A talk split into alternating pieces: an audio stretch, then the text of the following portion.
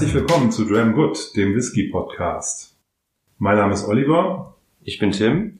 Und wir beide wollen mit euch ein bummelig eine Stunde ganz locker über das Thema Whisky sprechen. Das ist die Idee von unserem Podcast. Und wir machen heute die erste Folge und sind sehr gespannt, ob wir das hinbekommen. Das stimmt.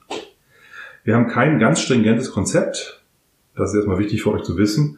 Wir haben ein paar Stichwörter, die wir uns im Vorfeld notiert haben, aber wir wollen das Ganze locker angehen und über das Thema Whisky gemeinsam sprechen. Was ist denn so unser Startthema, Tim?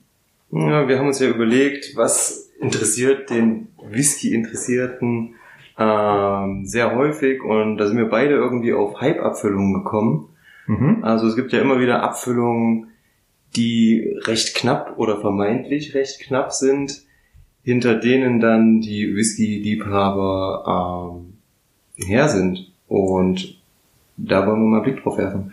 Also her sind ist ein gutes Stichwort. Ähm, ich habe das Gefühl teilweise, das ist so wie zu den Zeiten, als bei Aldi die ersten äh, PCs verkauft wurden, wo so auf dem, die Leute so mit äh, gezückten Messer da standen und sagten, das ist mein Karton.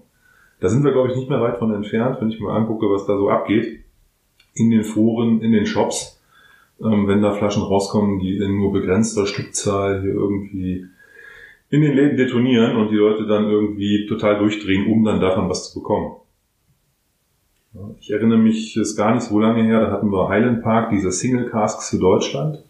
Ich weiß gar nicht, ich weiß nur, wie viel das waren. Ja, keine Ahnung. Es gab ja verschiedene. Ich glaube, eine für den Münchner Flughafen direkt nur.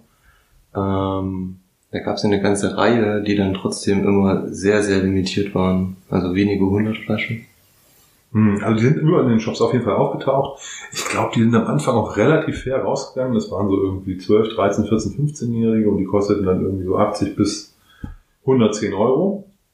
Und äh, die waren dann innerhalb von Sekunden weg, gefühlt.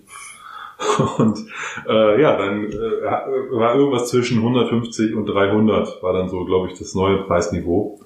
Und da, selbst die sind noch irgendwie, zumindest diese so mit 150, 160 Euro sind dann noch rausgegangen. Und ähm, ja, wurden halt ähm, den Leuten den Händen aus den Händen gerissen. Ja, da fragt man sich natürlich manchmal, ähm, ist es das wert? Ähm, oder setzt er bei manchen etwas aus, da kommt der innere Instinkt wahrscheinlich durch, ähm, etwas Seltenes zu besitzen, etwas Wertvolles zu besitzen. Ähm, wenn man sich überlegt, die Preisspanne, die dann ähm, entsteht und wie viel Aufschlag man ähm, zahlt, um diese Abfüllung zu haben, das finde ich manchmal schon ein bisschen verrückt. Was meinst du dazu? Also das ist total verrückt. Aber ich habe für dieses Verrücktsein auch ein großes Verständnis, weil ich mich, ich genau so ein Typ bin, der sich am Ende des Tages freut, wenn er dann so ein Ding irgendwie zu einem, zu einem Startpreis schießt oder das irgendwie früher bekommt oder das Glück hat, einer derjenigen zu sein, der mal morgens um 10 in seine App reingeguckt hat oder auf die Seite von dem Händler und dann gerade vor Minuten dann eine von diesen wenigen Flaschen, die da gepostet, äh, die da bereitgestellt wurden, dann irgendwie verfügbar ist und man die kauft und man hat sie da. Ähm, und dann freut man sich halt und dann liest man halt ganz entspannt, lehnt sich zurück, liest so den Ärger der Leute, die dann irgendwie sagen, ich sammle seit zehn Jahren Artback und jetzt kriege ich so eine Flasche nicht. Ja, und die dann durchdrehen, wenn die auf dem Sekundärmarkt irgendwie das Fünffache, Sechsfache, Siebenfache für diese Abfüllung bezahlen müssen. Das finde ich eigentlich schon ganz cool. Mhm. Ähm, und das macht dann, da findet mit mir dann noch Spaß. Die Frage ist nur, ähm, trinkt man am Ende dann diese Flaschen auch? Dann macht man so ein Ding auf, wenn man weiß, irgendwie, ähm, der wird jetzt irgendwie für 300, 350, 400 Euro gehandelt und du hast dafür unter 100 ausgegeben. Das ist dann schon immer schwierig. Und ich muss auch selber gestehen, dass ich ja meine Komiteeabfüllung von diesem Jahr, die irgendwie, ähm, wann war das? April, Mai? Mhm. Mai? Ich glaube Mai. Die habe ich auch eingetauscht. Also ich habe sie nicht wieder im Sekundärmarkt verkauft, aber ich habe sie halt eingetauscht gegen drei erstklassige Flaschen. Ne? Also, weil ich auch dachte, das ist mir irgendwie, ne, das ist für 90 Euro ein Ding gekauft, das ist irgendwie 250, 260 Euro wert und dann habe ich dafür halt drei andere tolle Mords bekommen. Kann man mal machen. Was dann wiederum auch Spaß gemacht hat. Irgendwie befriedigt diese ganze Sache ja auch die innersten Instinkte des Menschen. Ja, da kommt der Jäger und Sammler durch irgendwo. Ähm, nur nicht früher bei Mammut, jetzt ist es halt zumindest bei Whisky-Fans und Genießern ähm, der Whisky. ähm, der dann gejagt wird. Äh, meistens im Internet oder wo kaufst du? Ja, ja, ich würde auch sagen, zu 90 Prozent im Netz. Ja, ist bei mir genauso. Also zumindest die aktuellen Sachen. Ich finde, ähm, also so Shops, also Stores, wenn du irgendwie im richtigen Geschäft bist, ähm, da auf eine Hypeflasche zu hoffen, das ist, glaube ich, relativ schwierig. Das funktioniert ja nur, wenn du den Händler irgendwie kennst und der sagt, okay, da kommt jetzt irgendwie was, stellen wir mal eine beiseite, ähm, dann mag das funktionieren. Einfach so auf Verdacht mal in ähm, äh, einen Whiskyladen gehen, das ist, glaube ich, relativ schwierig, da zu hoffen, sowas zu finden. Da findest du dann eher Perlen, die irgendwie übersehen wurden. Ja, oder schon längst, längst ausverkauft sind. Also mir ging das so. Ähm, hier in Leipzig eigentlich in einem Tabakladen. Ähm, da habe ich eine sehr gehypte Bruchlattig-Flasche mal gesehen. Und ähm, die ging überall für über 200 Euro weg. Und da gab sie noch für einen schmalen Taler, also unter 80, glaube ich. Ähm, da kann man auch Glück haben. Auf jeden Fall. Ähm, es lohnt sich auf jeden Fall auch mal in einen kleinen Laden reinzuschauen, wenn man so im Schaufenster vielleicht so die ein oder andere Flasche sieht. Das war dieses, äh, diese Abfüllung von Meadowside Blending, oder? Ja, so ein Mordman. Genau, ich glaube 14 Jahre alt. Ähm, ein Schokoladenmonster. Hast du ihn schon aufgemacht, oder? Der ist noch zu, aber der wird noch aufgemacht. ja, cool, dann musst du Bescheid sagen. Den möchte ich natürlich dann auch probieren. Ähm, das ist übrigens das, sowieso das Schönste, wenn man solche Flaschen hat, von denen man weiß, die begeistern ja viele, dann kann man die auch toll teilen ja. und für Flaschenteilung nutzen und dann eben halt auch eine größere Gemeinde mit partizipieren lassen. Ich bin jetzt kein Freund von so Mini-Samples, aber ähm, so durch sieben so eine Flasche kann man schon mal machen. Das finde ich schon eigentlich ganz angenehm. Ja, durchgedreht irgendwie gefühlt dieses Jahr sind die Leute auch bei Longrow. Mhm. 14 Jahre Sherrywood. Da kam auch irgendwie mit einem halben Jahr vorher, glaube ich, sogar so eine Ankündigung, dass der irgendwann kommt. 9000 Flaschen für die Welt. Und ähm, ja, dann ging der Run auf die, ich weiß gar nicht, wie viel das für Deutschland waren. 700 Flaschen oder sowas. Oder ein bisschen mehr. Es waren auf jeden Fall genug. Es gibt ja, immer noch genügend. Es waren genug. Und das Ding ist ja auch irgendwie hochbepreist rausgegangen. Äh, ich habe ein Ding im Schrank stehen. Ich weiß nicht, ob du eine hast. Ich habe vielleicht auch eine. Ja, du hast vielleicht auch eine, siehst du. Also wir sind hier auch wieder Teil, ähm, Teil der ganzen Maschinerie, äh, die, wir, die wir hier versuchen von außen zu betrachten. Ähm, es ist auf jeden Fall so, dass die Leute, die das bis jetzt getrunken haben, nicht so begeistert sind. Ich habe die noch nicht probiert. Ähm, aber es wird irgendwie äh, von der einen Seite gesagt, äh, dass der nicht so kantig ist, wie man sich ihn wünscht. Die andere Seite sagt, er hat irgendwie einen Schwefeleinschlag und deswegen ist er irgendwie nicht so gut. Ähm, ja, keine Ahnung. Ähm, ich glaube nicht, dass Longrow da irgendwie oder die Springbank Distillerie da irgendwie Quatsch abfüllt. Oh doch. Okay. Also ich hatte ein Glas gehabt und ich habe ihn auch äh, verkostet und ähm, der hat mächtig Schwefel. Der hat wirklich mächtig Schwefel, der leider alles überlagert. Also ich bin nicht wirklich schwefelempfindlich, ähm, ich mag das auch manchmal, wenn eine Abfüllung etwas Schwefel hat. Das kann durchaus unterstützend wirken und dem ganzen Gesamtbild zuträglich sein. Aber bei dem passt es irgendwie nicht so und es ist relativ beziehungsweise ja sehr intensiv und hat ihn für mich dann leider, leider ähm, nicht so lecker gemacht. Aber ich habe in der Tat gestern erst nochmal in die Flasche reingeschnüffelt und er wird besser. Vielleicht braucht er einfach ein bisschen Sauerstoff. Hm. Also ich kenne das Thema Schwefel ja eher als persönliches Problem, was jeder hat, ob er nun Schwefel wahrnimmt oder nicht. Mhm. Ähm, erfahrungsgemäß geht es einigen Leuten so, die kommen auf Schwefel nicht klar, die riechen den sehr intensiv und die sagen, es riecht irgendwie wie wie, wie Streichholz äh, Zünd, äh, Zünd, Zünd, Zündköpfe oder wie ähm, Feuerwerk oder irgendwie sowas und haben dann eben genau diese, diese Aromen in der Nase. Ich habe die nicht. Mhm. Also auch bei Abfüllungen, die direkt als Schwefel äh, irgendwie tituliert werden, ähm, die gehen bei mir halt mit einem ganz leichten Schwefel irgendwie in die Nase. Und ähm, deswegen werde ich den wahrscheinlich entspannt mal probieren können.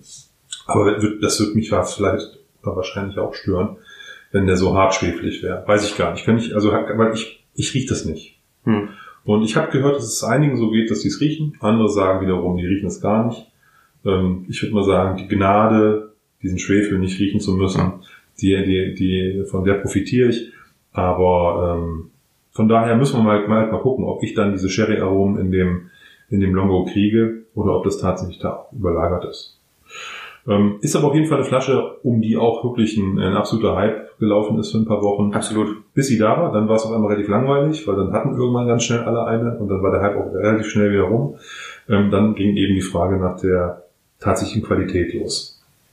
Ähm, zu diesem Longo fällt mir aber noch eine andere Story ein. Und zwar ähm, war ich in dem Geschäft äh, des Online-Händlers Whiskyzone in Brandenburg. Die haben ja auch ein Ladenlokal. Mhm ähm, wo man, ähm, ähm, die haben nur ein paar Flaschen da ausgestellt, aber die beraten dann auch ein Stück weit und dann holen die die, die jeweilige Flasche aus dem Lager, die man haben möchte.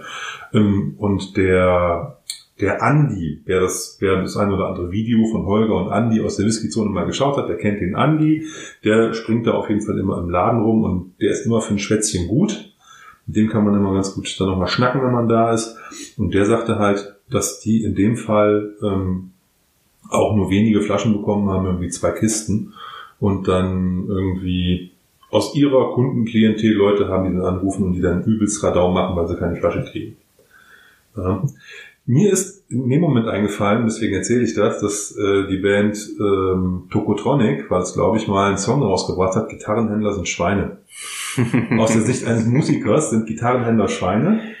Und ich habe in dem Moment, das habe ich ihm dann auch erzählt, dass mir gerade dieser Song einfällt, dass ja eigentlich Whiskyhändler auch Schweine sind für Whiskytrinker. Absolut, absolut. Und, und in dem Fall musste ich eben daran denken, dass ich dachte, ähm, das ist der Grund, warum die Leute auch berechtigt dann ausrasten. Wenn der nur sechs Flaschen oder zwölf Flaschen hat, das ist natürlich der böse Händler. Und da kann ja der Genießer nichts dafür, wenn der nichts kriegt. Deswegen muss man sich als Händler natürlich sowas anhören. Nein, Quatsch, ist nur ein Spaß. Aber äh, die Assoziation hatte ich, und die zeigt ja am Ende des Tages nur, wie emotional wir halt in diesen Dingen sind. Wenn wir was, was wir echt wollen und echt haben, haben, haben, haben, und wir kriegen es nicht. Was ist denn da los? Muss ich das? Ne? So, und dann, ja, in dem Fall ähm, eigentlich gar nicht so nötig, weil verfügbar eigentlich überall, vielleicht nicht mehr für den Einstiegskurs, aber ja. mit einem leichten Aufschlag. Aber drunter, glaube ich. Okay. Ich glaube, in Österreich sogar für 69 Euro oder so. Also. Kennst du irgendjemanden in Österreich? ja. ja. Achso, ich wusste nicht, dass man da mehr macht als Skifahren. Okay, klär mich auf. ähm, ja, kann man natürlich auch nach Deutschland schicken lassen. Okay. Kein Problem, ne? Ja, ja, klar. Ähm, aber ähm, ich glaube, in der Whisky Base stand irgendwo gerade ein relativ ähm, attraktiver Kurs für die Abfüllung. Ja, was machen wir mit dem Thema Hype? Wie gehen wir damit um? Also ich habe ich hab manchmal das Gefühl, ähm, dass diese Hypes ein Stück weit eben aus so Distillerien kommen, die gehypt sind. Jetzt ich sage jetzt Markbeck oder ähm, Springbank oder also generell Eiler Distillerien, wenn da irgendwas rauskommt, auch in Lafroig oder so. Ähm, und dann haben wir eben die Abfüllungen, ähm, die man bei den unabhängig abgefüllten öfter sieht. Ähm, dunkles Sherry Monster und ja. Rauch. Das stimmt. Ähm, ja, diese dunklen Sherry Whiskys sind oft gehypt, ähm, obwohl ich das oft auch gar nicht gerechtfertigt finde. Also es muss ja nicht immer der tiefe, extrem dunkle Sherry sein. Ähm, komischerweise sind es aber immer die Flaschen, die als erstes mit weggehen.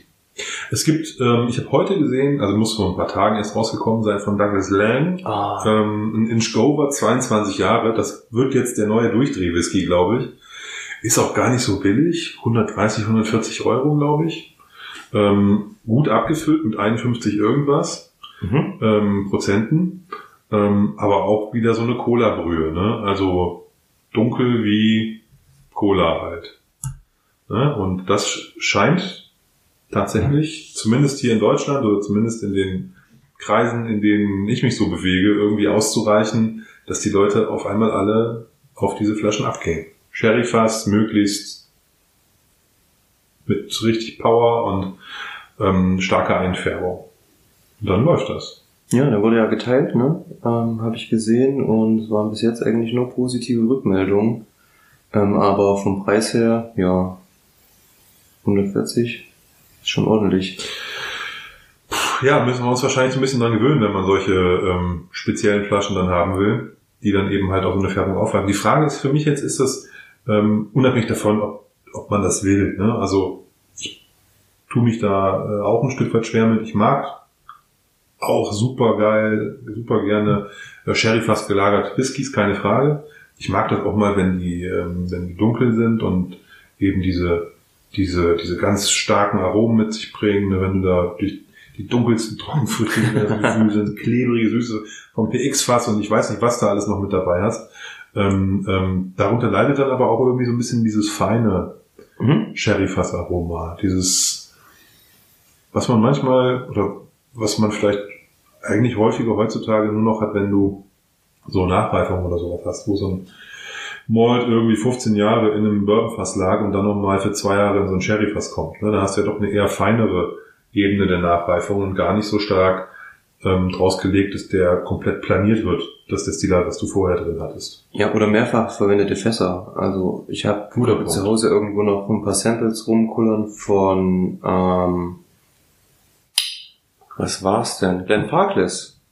Und ähm, es sind quasi verschiedene Fassproben, einmal First Fill Sherry und einmal Fourth Fill Sherry. Viert befüllt. Viert befüllt. Okay. Da haben wir als erstes Cola und das viert befüllte ist im Endeffekt, naja, nicht mal Apfelschorle. Ja, also, ähm, also ich meine, ich mein, Respekt an Glenn Farkless, dass die viert, also Fourth Fill auf ihre Flaschen schreiben. Ja. Dass sie sich das trauen und dann da irgendwie auch wahrscheinlich 150 Euro für so ein... Das reicht gar nicht. Die Family Cask. Ja, okay. Vier, ja, viert befülltes Fass äh, kommt ja auch so 350 Euro. Ähm, aber tut der Qualität keinen Abbruch. Also erstmal, das ist ja immer die Frage, wie lang war das Zeug denn da drin? Wenn man für zwei Monate ein, ein, ein, ein, ein Finishing hatte und das dreimal, dann hat man sechs Monate ein Destillat drin gehabt. Das stimmt. Siehst du, ich kann rechnen. Und dann ist das Ding ja quasi noch relativ frisch, das Fass. Ähm, das wird es jetzt vielleicht beim Vorfüll, wenn du sagst, der hat eine relativ helle Farbe nicht sein. Aber selbst dann ist spannend, wenn der halt ähm, 20 Jahre im Fass lag und das Fass ansonsten aber ähm, qualitativ hochwertiges Fass war, was halt sozusagen von der von, von dem Aroma tolle Aromen abgegeben hat, aber eben nicht die dunkle Farbe, nicht das, die knüppelige Süße vom, von einem, von einem PX-Fass oder wohl, ich glaube, die machen noch Rose bei Glenfarclas, oder? Ich glaube Rose. Ja. Ne? Also dann eher so die, die, die, die, das Nussige und die, und die Trockenfrüchte und diese ganzen Dinge. Ähm, dann ist das auch spannend. Ich finde auch, dass Glenfarclas gar nicht so stark auf dunkel setzt oder? Nein, eigentlich nicht. Also es gibt natürlich dunkle, aber ähm, das ist, glaube ich, bunt gemischt. Mhm. Also ich bin jetzt hier nicht irgendwie 100 Jahre Glenn Farkas Kenner, aber die letzten Jahre, wenn ich daran so zurückdenke, da waren das eigentlich immer relativ helle Sherry Fass Whiskys. Also sowohl diese Personalitätenreihe, die ja schon, finde ich, für den deutschen Markt schon, schon High Class ist, ich fand die relativ hell, zumindest in Erinnerung. Ja, ich glaube, die letzte, das war doch sehr dunkel. Ja? Ich glaube. Vielleicht ist da, spielt mir da auch meine, mein Erinnerungsvermögen ein Streich, aber ich weiß, dass diese, äh, diese Very Rare Reihe, diese blauen, viereckigen mhm. Dosen, da habe ich einen 93er und einen 96er von. Und den 96er, der kam vor zwei Jahren oder so raus. Ähm, da habe ich auch mal ein Sample von gehabt und das ist hell, das sieht nicht sehr dunkel aus. Ja. Ähm, und in der, in der Range, wenn du guckst, die etwas jüngeren, die sind halt auch nicht sehr dunkel. Der 25er, der ist, der ist schon sehr dunkel. Der hat ja auch ein paar Jährchen auf dem Buckel. Der hat viel, der hat viel, viel fast gesehen. Ja. Ne? Ähm, auch wenn man das nur sieht, wenn er im Glas ist, weil die Flasche leider eingebräunt ist. Das ist übrigens, was ich bei Greg Farkas nicht verstehe bei all dem Lob. Ähm, warum die, die jungen Whiskys mit zwölf Jahren, mit zehn Jahren, mit acht Jahren, mit ja, die Jungen halt ähm, in Glas, durchsichtige Glasflaschen packen und ab 15 Jahren die, die Flaschen einbräunen. Also in so einer, in so einem braunen Bierflaschen-Look. Ja, der Whisky muss vor UV-Strahlung geschützt werden. Ist das so? Weiß ich nicht. Okay. Das ist das Einzige, was mir gerade eingefallen ist. Finde ich aber ein guter Punkt. Ich würde sagen, das eruieren wir mal, da fragen wir mal die Schwarmintelligenz vom Forum, genau. ob das damit irgendwie zusammenhängen könnte. So, jetzt sind wir ein bisschen abgedriftet zum Thema Glenn Farkless. Aber wenn wir bei den Glens schon sind, sollten wir eigentlich den, den größten Hype, den wir momentan irgendwie, den größten Hype unserer Zeit, äh, den sollten wir nochmal irgendwie mit auf die Hype-Agenda nehmen. Ähm, magst du dazu was sagen? Ja, in dieser Woche kam der Glendronach 15, den es jetzt schon wie lange nicht gab? Zwei Jahre? Ja, drei, glaube ich. Aber. Drei Jahre. Mhm. Ähm, dieser Whisky kam wieder auf den Markt und die gesamte Whisky-Szene ist durchgedreht. Anfangs hat man ihn für, ich glaube, 52 Euro gesehen und man konnte so nach und nach zusehen, wie der Preis in den Shops stieg und ähm, nach und nach jeder Shop ähm, ja ausverkauft war. Und aktuell ist, glaube ich, relativ nichts verfügbar.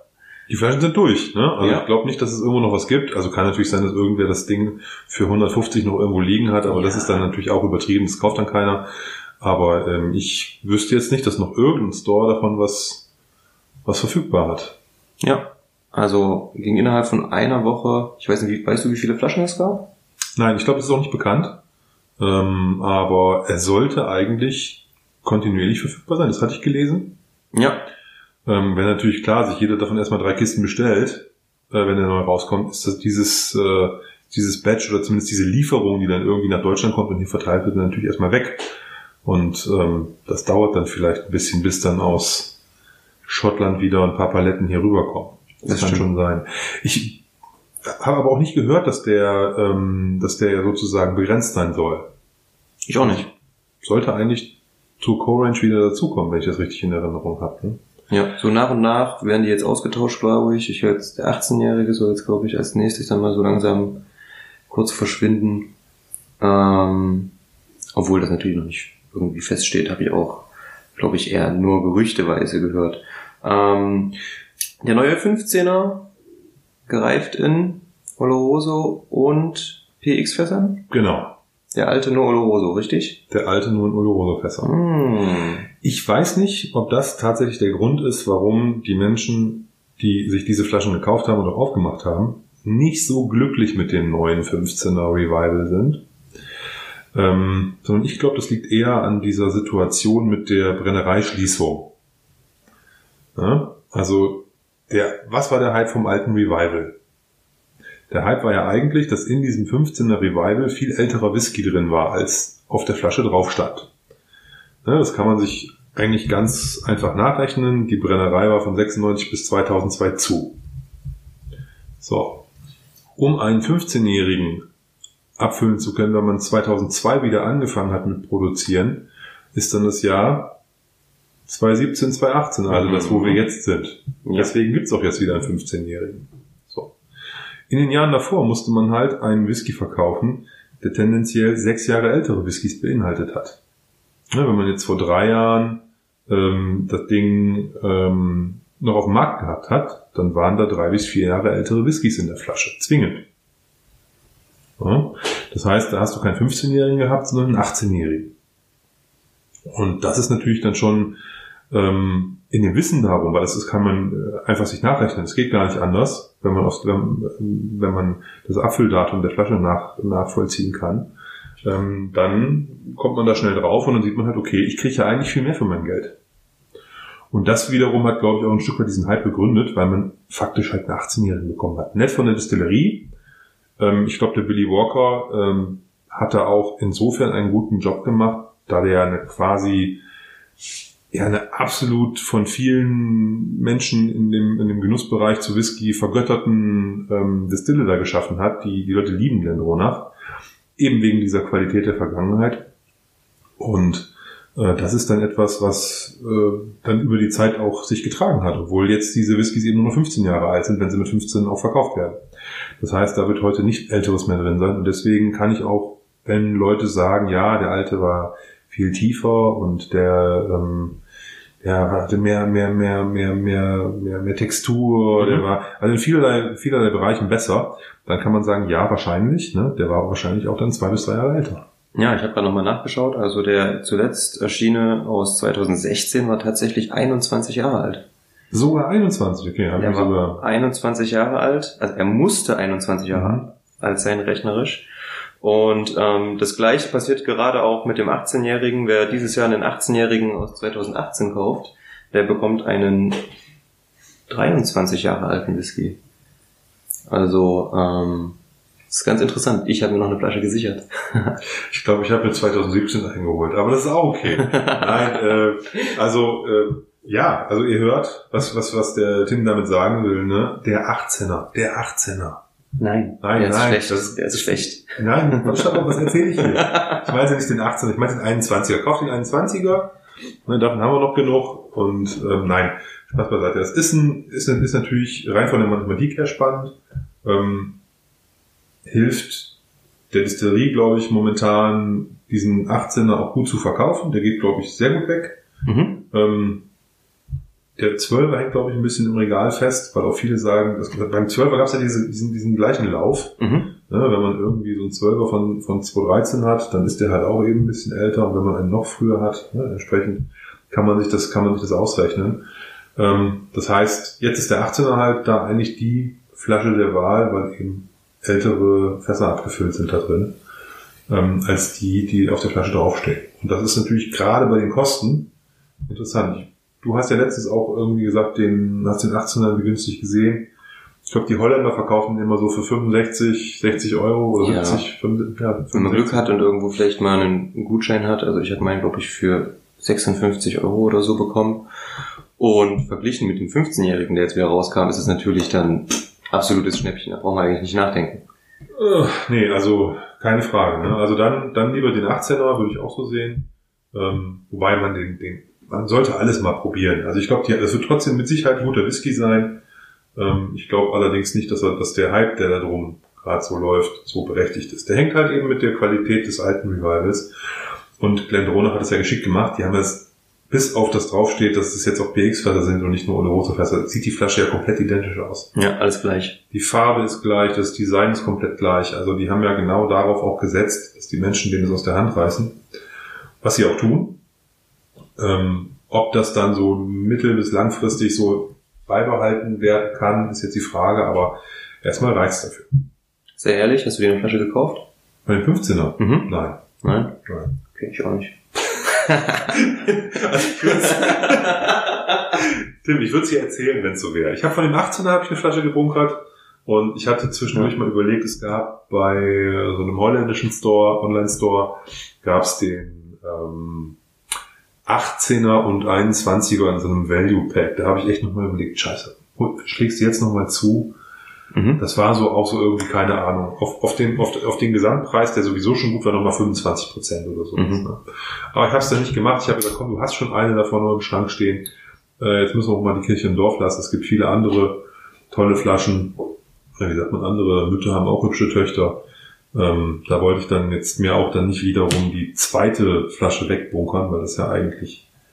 Wer soll das alles irgendwann trinken? Meine Enkel? Nein. Ähm, Aber es gehört ja zum guten Ton, sich mindestens drei Flaschen von jeder Abfüllung zu kaufen, ja? ja, Eine zum Trinken, eine zum Sammeln und eine, die das Ganze finanziert. Das wäre schlau? Nein. Das, also ich so schlau bin ich leider nicht. Ich habe meistens kaufe ich eine Flasche von irgendwas und dann genieße ich die auch und wenn die leer ist, dann äh, gucke ich halt in die Röhre, weil dann gibt es die oft nicht mehr. Ähm, aber selbst wenn ich eine Flasche gut finde, komme ich oft nicht dazu, mir die nachzukaufen. Ähm, Glen Scotia 15 Jahre. Ich habe gehört, da gibt es auch Schwankungen in den Abfüllungen, die Batches sind immer verschieden. Und ich hatte eine super Flasche von den zwei. Ähm, ich hätte mir eigentlich gleich, nachdem die, die Drittel leer war, hätte ich mir eigentlich gleich die nächste bestellen müssen. Habe ich natürlich nicht gemacht, weil andere Sachen von Interesse waren. Gerade wenn du die offen stehen hast, dann brauchst du jetzt ja erstmal nicht sofort die neue, Mhm. ne, die zweite für, den, für das Regal.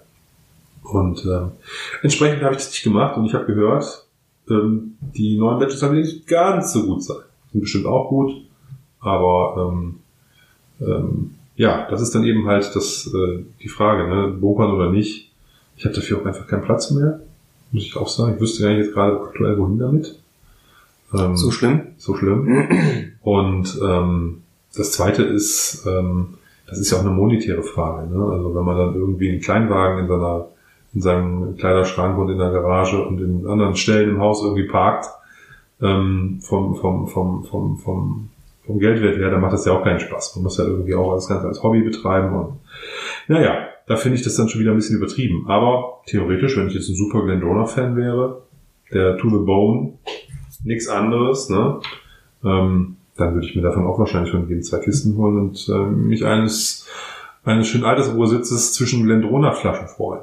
Ja, ich finde das immer übertrieben so ein bisschen. Ne? Also man sieht ja oft irgendwo mal Leute, die sich dann wirklich die Bude vollstellen mit einer Abfüllung, damit Mhm. sie dann für später dann teilweise noch verkaufen. Ähm, schwierig.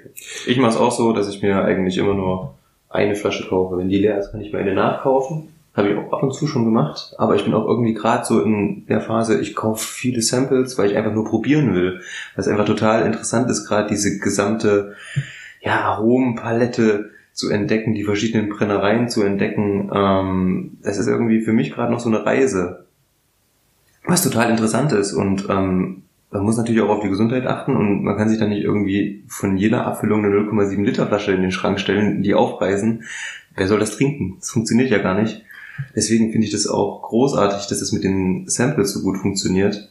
Ähm, sei es in Foren, sei es gewisse Shops bieten ja auch ähm, kleine Samples an, meistens 5 CL, ähm, die dann für den schmalen Taler erstmal zum Probieren ähm, geordert werden können. Nein, das ist schon eine, schon eine super Sache und ich finde auch, dass ähm, das soll, ich rate es jedem, der irgendwie sich ein bisschen mehr mit Abfüllungen beschäftigen will, da so ranzugehen und dann zu schauen, ähm, was mag man überhaupt, ähm, bevor man sich vielleicht eine riesen eine 07er Flasche von irgendwas holt und dann danach enttäuscht ist, kann man das mit Sicherheit mit einem Sample vorher probieren. Mein Problem ist, ähm, dass ich äh, mit so einem 5, 2 oder 5 CL Sample oder auch 4 CL oder sowas, also diese kleinen Samples nicht so glücklich bin. Ne? Da habe ich den dann irgendwie so einen Abend im Glas und äh, dann ist er auch schon irgendwie wieder weg. Und ähm, das ist vielleicht so ein erstes Indiz. Ich finde die 0,1 Liter Samples, die finde ich schon schon attraktiv. Ich hole mir eigentlich nur die von der Größe her. Da kann man irgendwie zwei, drei Abende ähm, sich mal so einen Malt nähern, kann den ähm, kann auch mal mit Wasser experimentieren oder irgendwas. Und Mhm. dann finde ich, habe eine gute Grundlage zu sagen, hey, der ist so gut, davon möchte ich noch eine, eine, eine Flasche ins Regal stellen oder in die Bar. Ne? Das finde ich schon, das finde ich ganz cool. Ähm, das geht natürlich nur, wenn die Dinge auch verfügbar sind. Ne? Also wenn ich jetzt über eine Co-Range rede, die sowieso da ist und ich nicht weiß, will ich mir jetzt ein Artback an Ohr oder sowas holen, ähm, dann kann ich den mit, einer, mit einem Sample gut probieren. Ähm, dann habe ich da nicht nachher 07 rumstehen von einem Getränk, was ich vielleicht nicht so toll finde. Aber ähm, bei anderen ist es halt ein bisschen schwieriger, gerade wenn die Sachen nur kurz verfügbar sind. Das finde ich schon eine Herausforderung. Ähm, von daher, ich gehe da so einen Mittelweg irgendwie. Ich kaufe mir ab und zu mal Flaschen, die hyped sind. Ich kaufe mir auch Standards, von denen ich weiß, die mag ich. Ein Artback 10, der geht Mhm. Ja. Den kann man immer im Regal stehen haben, da macht man nichts falsch. Preis-Leistung top, Null top, Qualität top, nicht gefärbt, nicht kühl gefiltert, 46 Prozent. Ist wirklich, der hat alles, was ich, was ich mir von so einer Flasche wünsche.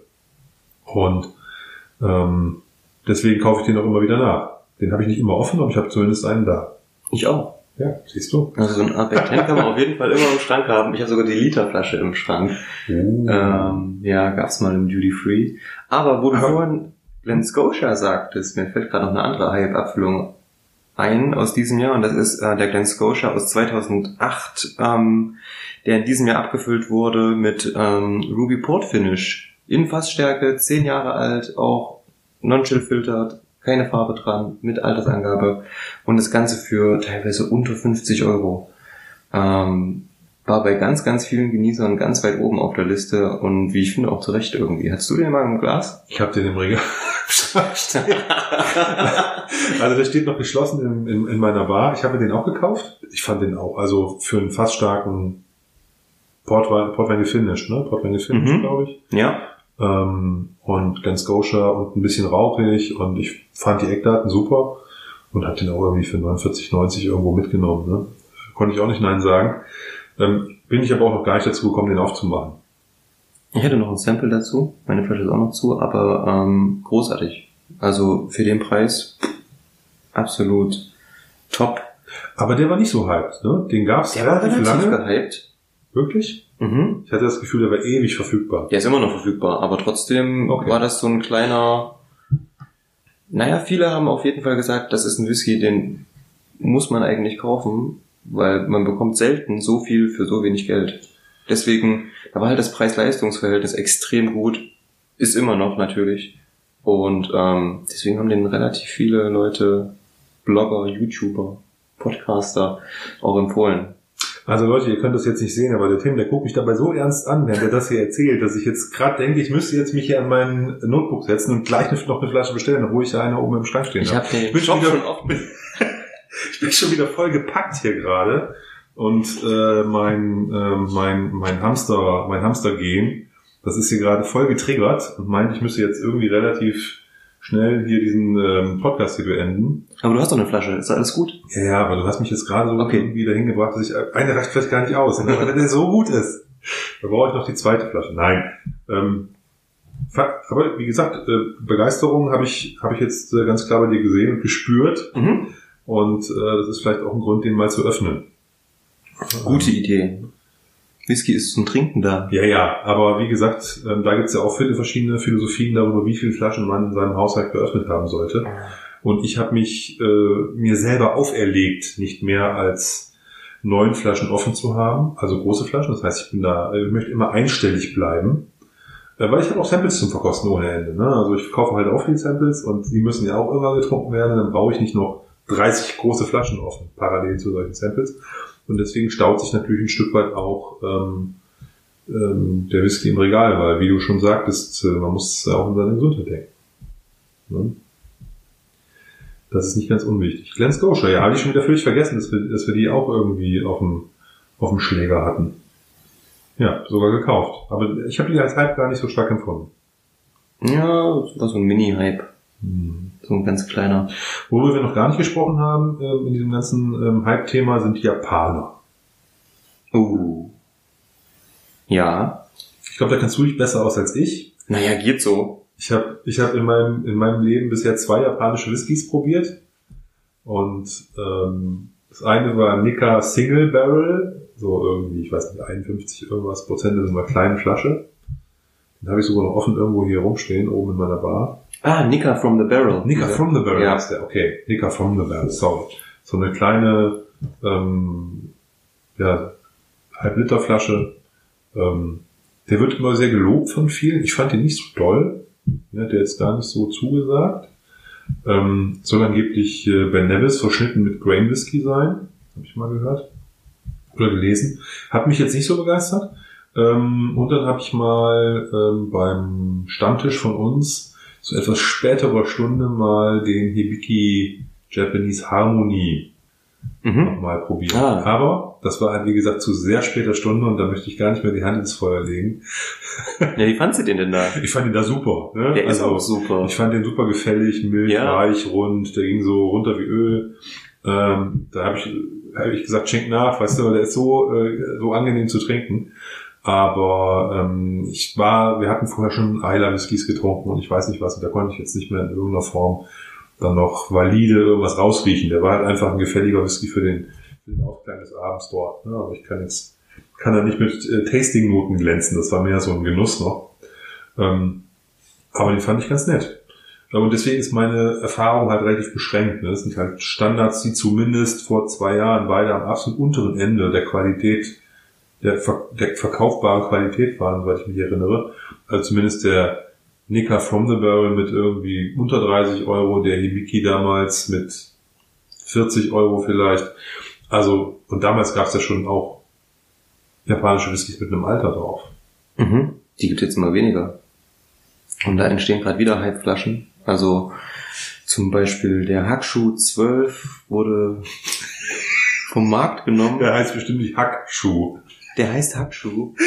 Der wird Hakushu geschrieben und wird, glaube ich, Hackschuh ausgesprochen. Der Hackschuh, oh Gott. Ich bin mir nicht Brech sicher. zusammen. Der Hackschuh. Klingt witzig, ne? Ja. Ähm, auf jeden Fall, ähm, die Leute drehen durch.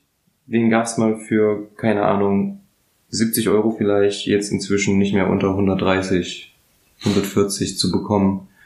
Ähm, nur weil für eine bestimmte Zeit die Produktion eingestellt wurde, weil ähm, die Brennerei einfach nicht mit dem, ja, mit der Produktion hinterherkommt. Und auch da ist so ein kleiner Trend zu beobachten, dass auch bei den Japanern immer mehr ähm, Abfüllungen auf den Markt kommen, die kein Alter mehr tragen. Also bei Hibiki ist es ja so, Japanese Harmony ist ein Whisky, der kein Alter trägt. Ähm, der 12er oder auch der 17er sind aktuell überhaupt nicht mehr erschwinglich. Also man bekommt die sicher irgendwo auf dem Sekundärmarkt, aber zu Preisen, ähm, die astronomisch sind. Und da ist, glaube ich, nur jemand bereit, diese Preise zu zahlen, der auch wirklich, wirklich ähm, entweder ein Sammler ist oder einfach zu viel Geld hat. Oder beides. Also ähm, Ja. ähm, oder jemand vielleicht, der sagt, er möchte das investieren, ne? weil da ist ja die, das Ende der Fahnenstange offensichtlich noch nicht erreicht bei den Japanern. Das wird kontinuierlich irgendwie teurer. Ne? Ich glaube, so ein Yamazaki-Aktien kann man ja mittlerweile gegen den VW Polo eintauschen oder so. Keine Mindestens. Ne? Ähm, Wahnsinn. Ähm, und der war vor, weiß ich nicht, vor drei, vier, fünf Jahren war der ganz normal zu kaufen noch online in jedem besseren Store. Zumindest erinnert mich daran, sowas gesehen zu haben. Der war damals auch nicht billig, ne? der kostete vielleicht irgendwie 150 Euro oder irgendwas. Ja. Aber heute bezahlt es wahrscheinlich 1000 oder so dafür, keine Ahnung. Ich weiß nicht, was kostet denn ja immer die Aktien? Ähm, I don't know, aber das ist auf jeden Fall eine Flasche, die, ähm, die so normal nicht verfügbar ist und mit Sicherheit eine irre Kohle kostet. Was, was sagt dein, was sagt dein Display dazu? Ein Display sagt 1400 Euro. Ja komm, dann nehmen wir jeder eine und äh, reißen die auch beide dann auf. Nein, also das ist genau das, was ich meine. Eine verzehnfacht ist schon, ist schon mad. Ja, Sekundärmarkt auch für 500 zu bekommen. Das geht schon. Ja, das ist aber okay. Dann nehmt das ist wirklich okay, ne? Das sind Werte. Ja, Das sind 500 Euro. Nein, aber ich meine, also gut, für, für, für, das ist ja eben die Frage, wie viel es davon gibt, was die Leute bereit sind dafür zu zahlen. Ich finde es auch gar nicht schlimm. Ähm, das muss ja nicht unsere, unser, unser Thema sein. Ähm, das stimmt. ich kann da auch, wie gesagt, gar nicht mitreden. Ich habe die, Qualität, hab die Qualität von, von äh, Japanern äh, bisher noch nicht erkannt, äh, zumindest bei dem, was ich probiert habe. Ähm, ich weiß, dass das gut sein soll, also trinkbar und so alles, aber ähm, für mich ist, sind Schotten da immer noch irgendwie eine andere Liga. Aber wir sind auf das Thema gekommen, weil Haha. haha, der äh, Hibiki jetzt auch, der Japanese Harmony, der Standard Hibiki jetzt auch so eine ähm, verrückten Edition, die jetzt alle haben müssen, rausgebracht hat. Und ähm, da gab es ein 30-jähriges Anniversary ähm, für diese Marke Hibiki. Die gibt es jetzt seit 30 Jahren. Und da hat man eine Flasche rausgebracht, die ist ja so schon sehr schön. Also die normale Hibiki-Flasche Mhm. ist schon ein Traum. Wunderschön. Ne, optisch ist die echt, echt klasse. Und da ist jetzt noch eine rausgekommen in wohl relativ begrenzter Stückzahl, wo auf die Flasche noch so eine Art Kimono-Muster oder irgendwas drauf gemalt ist. Mhm. Soll irgendwie daran erinnern. Und ähm, diesen, diesen Kern der Marke widerspiegeln und eben besonders schön sein. Und ähm, da sind, glaube ich, zu Beginn, als diese Flaschen rausgekommen sind, waren die auch irgendwie für schon teuer, 90, 100 Euro verfügbar. Und mittlerweile verkauft die Wiki selber die Teile für 600 Euro über Amazon. Was ich schon ganz lustig finde, wenn die, wenn die Firma diese selber in den, in den Markt schmeißt für so, dass ein Händler die für 90 anbieten kann oder für 100, dass die dann selber die für, für einen sehr, sehr üppigen Betrag. Ist das wirklich so? Ich habe das bei, guck mal nach eben, Amazon, Hibiki, 30. 30 Jahre Anniversary. Ähm, ich habe die da drin gesehen. Ja, die verkauft Amazon. Von Hibiki. Durch The Gift Shop. Ah, okay, ist gar nicht von Hibiki selber. Weil ich hätte hier gedacht, von Hibiki heißt ist es. nur der Hersteller. Ah, okay. Ich habe mich hier äh, täuschen lassen. Also ich ziehe alles zurück, bevor mich hier Hibiki verklagt. Ist nicht Hibiki, aber äh, 5,99,99, ne? Sportlich. Und aber keine Versandkosten. Das muss man muss man gesagt, muss man dazu sagen. Ohne Versandkosten habe ich gerade gelesen. Das möchte wohl sein. Das finde ich äußerst fair. Das hat man nicht überall heutzutage. Ja, also das ist für mich auf jeden Fall schon Wahnsinn. Ähm, es ist der gleiche Whisky, als wenn jetzt irgendwie was Besonderes wäre, außer das Aussehen. Aber wie gesagt, da werden wahrscheinlich wieder diese inneren Instinkte, ich muss diese Flasche haben, ähm, angesprochen und da kommt der Jäger und Sammler durch. Also anders kann ich mir das nicht erklären. Ich bin gerade ein wenig geschockt, liebe Zuhörer. Aber immerhin knapp 90 Punkte in der Whisky Base. Ja, du wegen, also bei dem, bei der Optik, bei der Optik muss der 90 Punkte haben. Also nochmal, das ist ein Standardblend von Hibiki, ne, der Einstiegsblend. Ne? Ähm, aber wie gesagt, bei den Japanern habe ich das Gefühl, da ist noch mal so, auch nochmal so eine andere, ein anderer Turn irgendwie drin, weil die halt, glaube ich, preislich noch mehr durch die Decke gegangen sind, als die Schotten das gemacht haben. Irgendwie, ne? Vielleicht ist ja bei so japanischen Sonderabfüllungen auch einfach ein bisschen Goldgräberstimmung dabei. Und vielleicht ist da auch einfach weniger verfügbar. Oder ist es das? Ja, es hat ja schon was Seltenes, ein bisschen was Exklusives. Keine Ahnung. Wo wir gerade darüber reden, kaufst du jetzt vermehrt Hype-Abfüllung? Nee, nein, nein. Also, Lässt du dich mitreißen? also wie wir das ganz am Anfang schon hatten, ne? ich lasse mich da schon mal mitreißen, Mhm. aber das muss halt auch irgendwie zu mir passen. Ne? Also es muss, müssen, müssen Sachen sein, die mich irgendwie begeistern. Ne? Also ein Longo habe ich mir geholt, ich habe mir einen Springbank 12 geholt, äh, den ich auch schon offen habe mittlerweile, also tatsächlich habe andere, den ich auch äh, dann trinke. Ähm, das sind Flaschen, die sind ja auch nur be begrenzt verfügbar. Ich glaube, von diesem Springbank 12 gab es auch unter 1000 Flaschen für Deutschland. Ähm, Ja.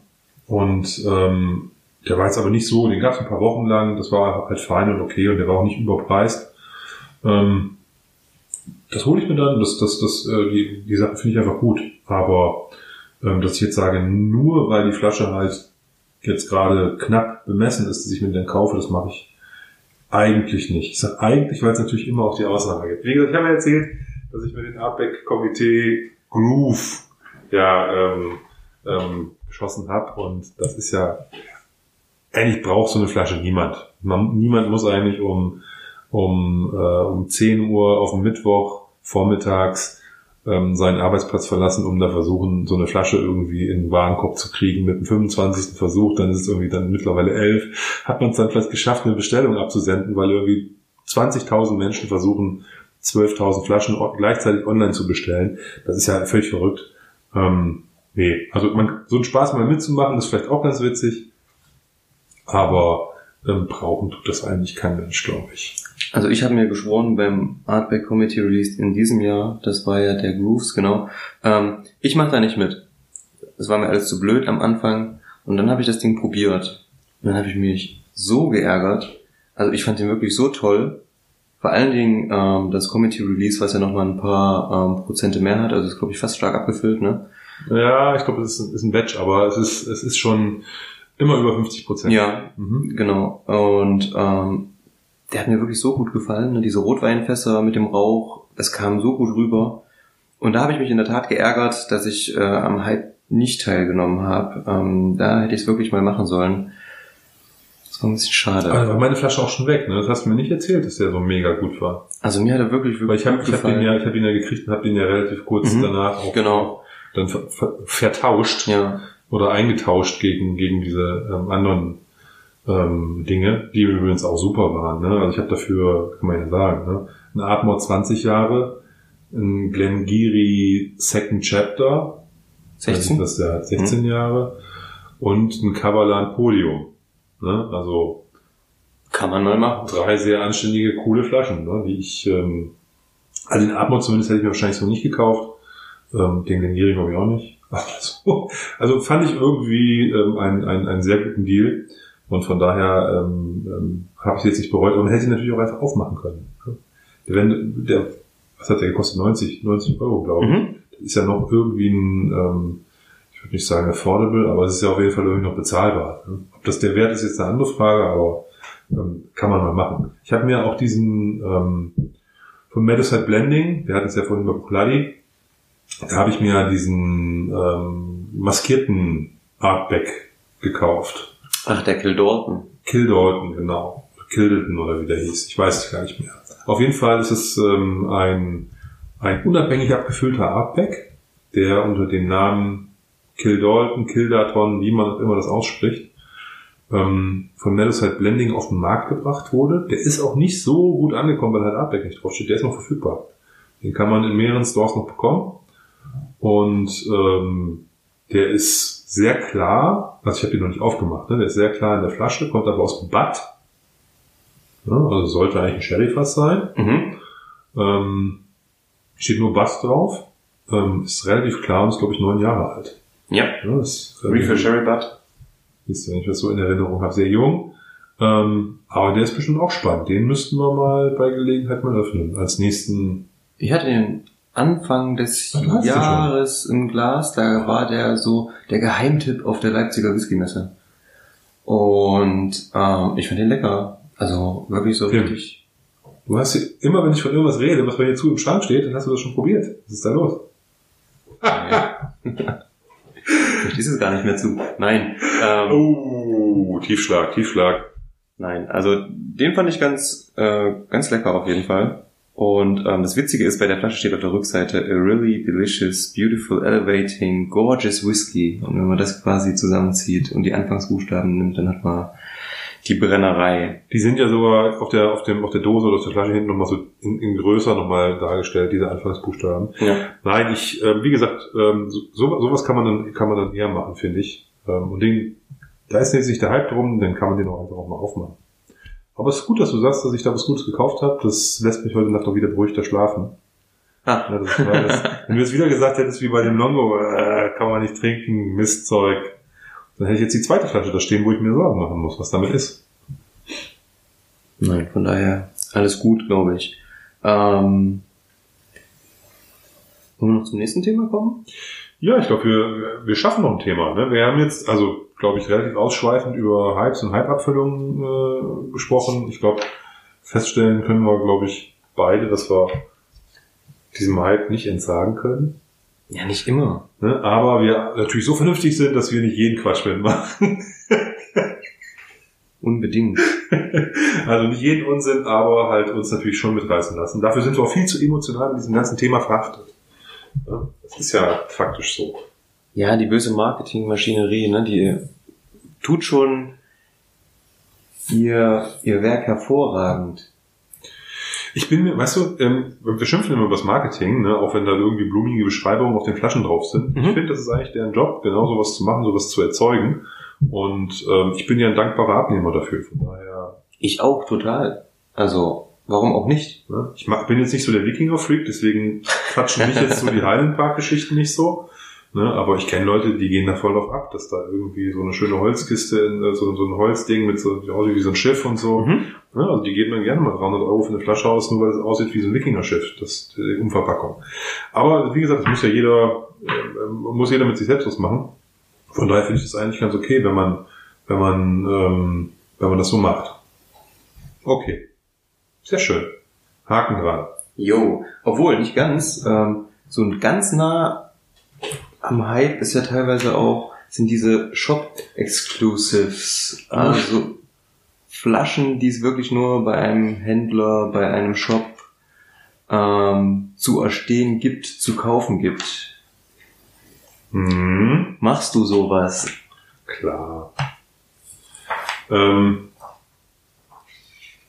da gibt es ja verschiedene Varianten. Ähm,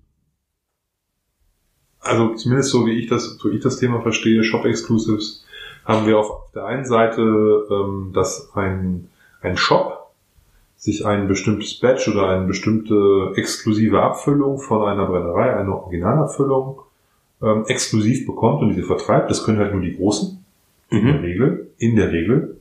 Ähm, und dann gibt's eben halt noch die unabhängig abgefüllten äh, Whiskys, wo dann der Shop-Betreiber auch als Abfüller Yep. äh, auf, äh, auftaucht und dann die unter seinem Namen, auch mit seinem Logo, mit seinem Brand irgendwie abgefüllt sind. Und die beiden Sachen muss man, glaube ich, unterscheiden. Aber ich bin prinzipiell auch für beides empfänglich, weil ich finde das eigentlich eine ganz coole Idee. Ähm, Beispiel, was jetzt, wo die Flasche gerade live gegangen ist, ist ähm, das geliebte, von uns allen geliebte Unternehmen Amazon. Uff. Ähm, was äh, dafür Sorge trägt, dass ich nicht so oft in die Stadt rennen muss, sondern mir die Sachen immer nach Hause liefert. Ähm, und wo ich dann damit leben muss, dass die Arbeitsbedingungen da wahrscheinlich nicht so ganz gut sind. Aber ähm, was für viel Bequemlichkeit in den Städten sorgt, ähm, die haben auf jeden Fall einen Bowmore exklusiv in ihrem Programm. Der ist auch jetzt schon auf Lager, also verfügbar. Und äh, 19 Jahre ähm, French Oak Barrique heißt der. Ähm, knapp 50 Prozent, oder knapp 49 Prozent, 125 Euro, kein Schnapper, Mhm. aber für ein Original Bromor im europäischen Eichenfass, 19 Jahre gereift, mhm. mit einer tollen Trinkstärke von, wie viel sind's genau? 48,9 Prozent. Ähm, das ist schon was. Ja, also von daher, Ich habe mir ein Sample bestellt. okay, wo hast du das bestellt?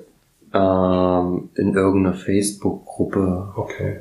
Dann guck doch mal, dass du das möglichst schnell testest und dann äh, mir, mir sagen kannst, ob sich das lohnt, da ja. aktiv zu werden. Ne? Mir würde eigentlich auch ein Sample reichen, ehrlicherweise. Ich habe, wie gesagt, das ist wieder eine von diesen Flaschen, die ich finde die cool, ich finde die spannend, aber muss man nicht unbedingt haben. Obwohl auf der anderen Seite wiederum, ne, Eich, europäische Eiche, 19 Jahre Bowmore. Mhm.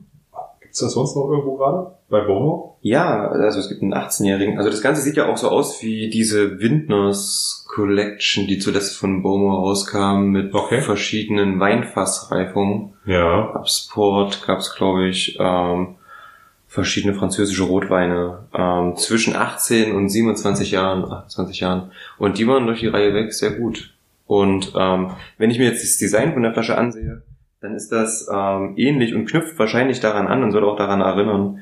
Ähm, bleibt natürlich die Frage, ob der dann auch ähm, an die Qualität anknüpfen kann. Aber klingt von den Rahmendaten schon mal nicht schlecht und ich habe jetzt auch, was ich so gesehen habe, viele, viele Leute haben den schon vorbestellt.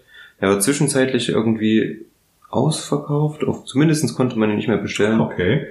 Ähm, jetzt wieder da und glaube ich exklusiv für Deutschland, Großbritannien, Italien, naja, halb Europa. exklusiv, so exklusiv ist er doch nicht, ne? Für die größten Länder in Europa. Okay. Genau, genau, genau.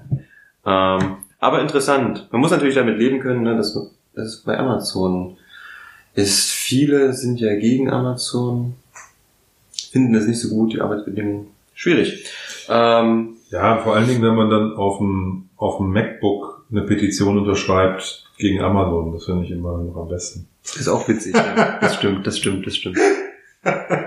Nein, also Spaß beiseite, das ist natürlich ein ernsthaftes Thema. Ähm, äh, man muss ganz klar sagen, dass die großen amerikanischen Konzerne einfach zu viel Macht aufhäufen. Ne? Und dass sowas wie Amazon schon eine Gefahr ist, äh, zumindest in diesem Weltbeherrschungsanspruch. Und da sollte die Politik wahrscheinlich auch immer mal was tun. Noch sind wir nicht so weit. Ähm, aber ich glaube, ähm, wenn die irgendwann eine Position haben, wo sie halt ähm, alleine auf dem Markt sind, dann wird da auch, werden die Staaten oder werden die jeweiligen Länder da auch was tun. Aber solange dem nicht so ist, genießen wir die Vorteile, die wir haben. Das stimmt. Gucken mal, gucken mal, was da, was da passiert. Ich gehe ja ganz gern bei Lidl einkaufen. Ja, du, ich, äh, du das, das, das Gute ist, ich wohne ja in der Nähe vom Lidl, also um die Ecke habe ich einen Lidl. Ich gehe auch gerne einkaufen. Aber nicht wegen Whisky, sondern eher wegen dem Gemüse und dem Obst, was da immer sehr frisch ist. Aber ähm, da gibt's auch Whisky. Ja. Und der wird gerade wieder so auch so ein bisschen gehypt irgendwie. Also zumindest, naja, nicht gehypt, aber ähm, ist gerade in aller Munde. Die haben jetzt wieder ein paar ganz, ganz alte Sachen rausgebracht. Zwei Blends, glaube ich. Mhm. Ähm, Alter, ähm, der eine, also die, die Blends, muss man dazu sagen, sind 40% abgefüllt, gefärbt und sind mit in einem Sherry-Fass gefinished. Ah. Was für Blends eher selten ist, ist sehr ungewöhnlich. Also ein Sherry ähm, Cast Finish. Und der eine ist 23 Jahre alt und der andere ist 37 Jahre alt. Was legt man da auf den Tisch? 1000 Euro? Ein bisschen weniger. Der 23-Jährige kostet 40 Euro und der äh, 37-Jährige kostet 70 Euro. Ich glaube, für 70 Euro kriegt man noch keinen 23-Jährigen, wenn man jetzt die Preise einfach vertauschen würde. Ne? Also mhm. das heißt, ähm, äh, 37 Jahre Alter, 70 Euro ist ein absurd geringer Preis eigentlich. Absolut. Für ein Blend oder für ein Single Malt, für beide ähm, ist es halt eigentlich unverständlich oder nicht zu verstehen, wie Lidl das macht. Jetzt äh, habe ich von dem 37. von dem 37-Jährigen die ersten Verkostungsnotizen gelesen und da kommt er nicht so gut weg. Ziemliches Eichenbrett. Okay. Ähm, ja, 37 Jahre fast. Ne? Ich weiß nicht, ob man das da nicht auch erwarten muss. Ähm, aber da ist, der kriegt durch das Sherryfass nochmal Fruchtaromen rein. Das ist wahrscheinlich auch der Grund, warum die Sherry fast gefinisht sind aber halt eben mit, mit brutaler Eiche versehen. Muss man also mögen. Muss man mögen. Eichenfreaks, ne? also wer die Schrankwand zu Hause zum Schnüffeln gern hat, ja, der kann sich den, der sollte sich vielleicht diesen 37, 37-Jährigen mal angucken. Ähm, den 23-Jährigen, dazu habe ich leider nichts gelesen. Aber ähm, wir können den Jahr zurückrechnen. Im letzten Jahr hat ja ähm, Lidl das gleiche gemacht. Da waren die mhm. nur ein bisschen jünger. Ähm, da waren die 22 und 36 Jahre. Also ein Jahr jünger jeweils. Mhm. Und ähm, entsprechend ähm, auch war noch günstiger, muss man dazu sagen. Die sind ja jetzt schon super günstig. Die waren da aber nochmal deutlich günstiger. Okay. Und ähm, aber da kam der 22-Jährige auch besser weg als der 36-Jährige in den Bewertungen, weil gesagt wurde, da ist halt noch ein bisschen mehr Frucht drin und die Eichenkeule ist nicht ganz so ganz so üblich. Ich habe sie alle nicht probiert. Ich kenne das halt nur vom, vom Hörensagen. Aber ähm, das könnte auf jeden Fall ganz interessant sein. Was ich probiert habe letztes Jahr, ist der Ben Bracken 30 Jahre. Das ist sozusagen die, Ja. die ähm, Single Malt Abfüllung aus dieser Lidl-Serie vom letzten Jahr. Ben Bracken ist die Eigen, Single Malt Eigenmarke vom Lidl. Mhm. Ähm, da sind nicht benannte Single Malls drin. Ähm, und da gibt es ähm, Speyside ähm, Malls, Highland Malls und Isla Malls. Also diese drei Regionen werden da abgebildet. Und der 30-Jährige war, wenn ich mich richtig erinnere, ein Spaysider. 47 Prozent Non-Chill filtert, eigentlich cool. Mhm. Dann aber knallbraun gefärbt. Ne, also Ding auch dunkel, ne, duster. Ähm, und der war aber auch nicht teuer für einen 30-jährigen Single Malt. Ich glaube, der hat 80 Euro oder sowas gekostet. Das ist schon abgefahren, ne? Also wenn man mal so einen alten Malt probieren will, das ist eigentlich eine gute Option. Genau. Und ich habe den, ich, aber auch der war sehr hart auf der Eiche. Ne? Also von Frucht, Frucht hatte der nicht mehr viel.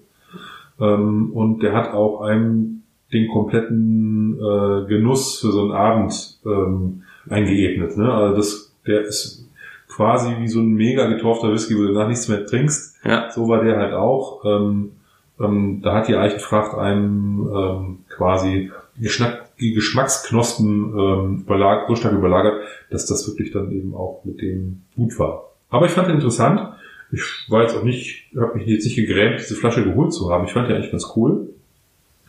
Ähm, was ich mir damals nicht geholt habe, das war der ähm, 27-jährige Isla Whisky. Der ist noch verfügbar. Der soll auch ganz gut sein. Ich habe den probiert, da habe ich Sample von mir mal organisiert. Ich fand den super. Ähm, also schon stark abgebaut, den, ähm, den Rauch. Ähm, da war auch Frucht drin, da war auch klar viel Fass drin, aber der war alles andere als, als, als schwach auf der Brust. Mhm. Ähm, Ich habe so Stimmen gehört, die sagten, so vergleichbar mit einem 25-jährigen Karl Iller zum Beispiel. Ähm, der hat ja dann auch nach 25 Jahren Fassreife relativ wenig Rauch für einen Eiler Malt. Ähm, aber klingt auf jeden Fall interessant und aktuell, ähm, wenn es den noch gibt, hm, mal gucken. ja, also Lidl, also die Sachen gibt es glaube ich nur online, wenn ich das so richtig weiß. Keine Ahnung. Und ich glaube in, den- in, in den Geschäften haben die sowas nicht, aber das ist äh, mit Sicherheit nicht unspannend, äh, da mal reinzugucken. Ähm, gerade wenn man ein bisschen Portemonnaie schon unterwegs sein möchte. Ja. Ähm, wenn es jetzt einen nicht stört, dass das eine Lidl-Eigenabfüllung ist, dann ist okay. Hey, ist Single Malt Whisky. Ja, du, ich sag's ja nur, ne, wenn es einen nicht stört, dass es ein, äh, ein Lidl Malt ist. Ich finde ähm, ein bisschen schade, dass die halt so, das ist so alles durcheinander, das ist keine richtige Struktur dahinter irgendwie. Ne? okay. Da bringen sie, die haben alle verschiedene Prozente, ähm, dann ist es, äh, es ist mal die 27, dann hast du einen 30-jährigen Space Cider, dann bringen die ein Jahr davor mit 40 Prozent raus, dann mit 46, dann hat er eine 47. Dann gibt es noch so eine Grain-Serie, The Tark heißt die, die haben 44 Prozent, warum auch immer. Also es ist alles irgendwie ein bisschen Kuddelmuddel und ähm, das finde ich ein bisschen schade. Kommt da dein innerer Monk durch, der ein bisschen alles geordnet haben will. Ja, das, ja irgendwie, weißt du, das ist für mich so, nee, für, für mich sieht das so aus wie, ähm, wir haben jetzt gerade irgendwie die Möglichkeit als Lidl günstig irgendwie Fässer zu kaufen und wir kaufen die und dann machen wir uns Gedanken dazu und dann haben wir die Fässer und dann wird da irgendwie das Zeug abgefüllt, ähm, ohne großes sich darum Gedanken zu machen, weil ne, dann wird es, dann macht man Non-Chill filtert und mit 47 Prozent und dann färbt man das Zeug. Oder so, solche Sachen. Das verstehe ich halt nicht. Ne? Das Okay, ist, ist ja. für mich nicht so konsistent. Ähm, auch, den, auch ein ähm, Blend mit 36, 37 Jahren rauszubringen und den dann mit 40 Prozent auf den Markt zu hauen. Ne? Also der Alkoholstern, das finde ich auch irgendwie Unnötig. ist un, also es es ist auch nicht, ist auch kein guter Schachzug und ähm, auch wenn die Flaschen trotzdem dann schnell weg waren, ne? Und die Leute, ähm, ähm, also ich glaube, diese 36er, die wird nicht lange durchhalten. Ähm, Es bleibt spannend. ja, genau. Und vielleicht bringt ja ähm, Lidl auch noch zum ähm, Ende des Jahres nochmal ein Single Malls raus. Das wissen wir ja auch nicht. Das haben die letztes Jahr auch später gemacht. Da kamen erst die Blends und dann die Single Malls und zum krönenden Abschluss kam irgendwie eine Woche vor Weihnachten ja auch der 40-Jährige raus. Mhm. Ähm, für, ich glaube, mit einem Gutschein, der überall bekannt war, 160 Euro. Ja ein Witz. Für- Ja, ähm, aber ähm, auch der soll, der soll gar nicht mehr trinkbar gewesen sein von Okay. der Eiche. Ähm, die Leute, die ihn probiert haben, die haben gesagt, das kannst du nicht trinken, das Zeug. Und deswegen verkaufen die den noch immer. Also der ist immer noch auf Lidl.de irgendwie drin. Ich meine, ich weiß nicht, ich habe keinen Whisky, wo eine 40 vorne drauf steht. Ähm, wenn man mal einen haben will, kann man den relativ günstig bei Lidl aktuell noch erwerben. Aber aufmachen muss man den, glaube ich, nicht. Ja. Ähm, aber trotzdem finde ich eine gute Sache. Ähm, vor allen Dingen, weil das auch diese ständigen Preissteigerungen, denen wir ja ausgesetzt sind als Genießer. Äh, wir haben ja häufig schon heute Abend drüber geredet, aber das ist halt mal so ein Kontra. Ne? Das ist mal jemand, der ähm, da eine andere Welle fährt. Mhm. Ähm, ob das an der knappen Kalkulation liegt, ob das daran liegt, dass die halt eben nur nach günstigen Fässern gesucht haben, ob das daran liegt, dass die mit ihrem Vertriebsweg, äh, den sie haben, über einen Online-Store in ihrem Lidl-Konzern das anders machen können. I don't know. Es ist auf jeden Fall mit echten, echt eine Ansage an die ganzen etablierten Abfüller, wenn die Dinger für, ich sag mal, 20%, 30% des Preises das andere dafür haben wollen, die das raushauen. Und ich glaube nicht, dass ein unabhängiger Abfüller, dem so ein Fass wie den Lidl vor die Füße rollt, sagt, den fülle ich ab, den 30-Jährigen. Das werden die genauso tun. Ja? Also von daher, ähm, also vielleicht nicht jeder, aber die wird es auch geben. Ja? Bestimmt. Und äh, von daher ähm, finde ich das, finde ich das ähm, gar nicht so schlecht. Ich meine, zum Glück gibt es auch noch Abfüller, ähm, auch ähm, Shop-Exclusive Abfüllungen, die halt eine etwas höhere Sorgfalt an den Tag legen, als das vielleicht ein Lidl tut und die auch kein Massengeschäft machen. Zum Beispiel? Mir fällt da zum Beispiel das Brüder Whisky Haus ein. Ja. ähm, Da sind wir auch schon wieder beim Hype. Viel gehypt. ja, zumindest sind die Sachen immer nur, ich will nicht sagen, nur ein paar Tage, aber zumindest immer nur über einen kurzen Zeitraum verfügbar. Mhm. Ich meine, wenn der irgendwie ähm, da 200, 300 Flaschen aus so einem Fass zieht ähm, und der hat eine Kundschaft von ein paar tausend Leuten, dann ist halt eben so eine Abfüllung relativ schnell weg. Aber ähm, da habe ich das Gefühl, die sind mit äh, viel Sorgfalt und Liebe ausgesucht, die Sachen. Ja. Die sind wunderbar designt. Das ist ja eigentlich ein relativ simples Konzept ohne Karton. Ähm, Standard Liquor Bottle, ne? also wirklich sehr einfach, aber mit viel Liebe fürs Detail, was die Etiketten betrifft und ähm, mit einem tollen Design und die sind irgendwie ansprechend, finde ich. Ich finde die auch total toll, aber ich habe auch schon einige gehört, ah, ja, das ist mir alles zu schickimicki. Ähm, also ich finde sie super. Es ist auf jeden Fall was anderes, die stechen ins Auge. Also allein schon vom Design her und ähm, auch qualitativ bis jetzt noch nichts Schlechtes im Glas gehabt. Ähm, obwohl ich bei manchen Laddies schon ähm, natürlich diese äh, intensive Schwefelnote hatte. Ähm, ist aber Geschmackssache, ne? Hate it or love it. Ja, ich finde, also, was, was füllt der ab? Ne? Der füllt Oaklanix und Port Charles ab Mhm. und der füllt Eiler-Krempel ab, Sherryfass. Mhm. Eiler Sherryfass, äh, in der Regel jung, Rauch, Sherry, dreckig und ab und zu auch mal ein paar andere Sachen. Ich glaube, ich habe ich hab irgendeinen Glenturret oder sowas von dem habe ich noch. Ähm, aus dieser Motorradserie. War das Glenturret? Ich weiß gar nicht. Kaum nicht. Habe ich schon wieder vergessen. Aber das, Das ist in Ordnung. habe ich auf jeden Fall noch einen von.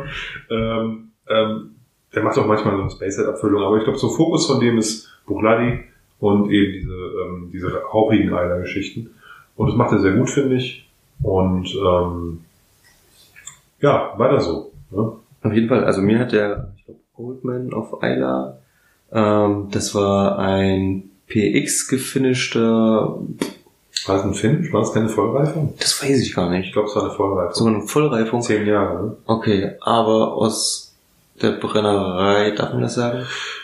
Wir dürfen das sagen, weil wir vermuten das ja nur. Man könnte anhand des Datums auf der Flasche schlussfolgern, eventuell, dass es ähm, ein Lagavulin gewesen ist, aber man weiß nichts Man genaues. weiß es nicht. Wir wissen es nicht. Wir spekulieren wild, ne? Also wir, wir stochern im Nebel.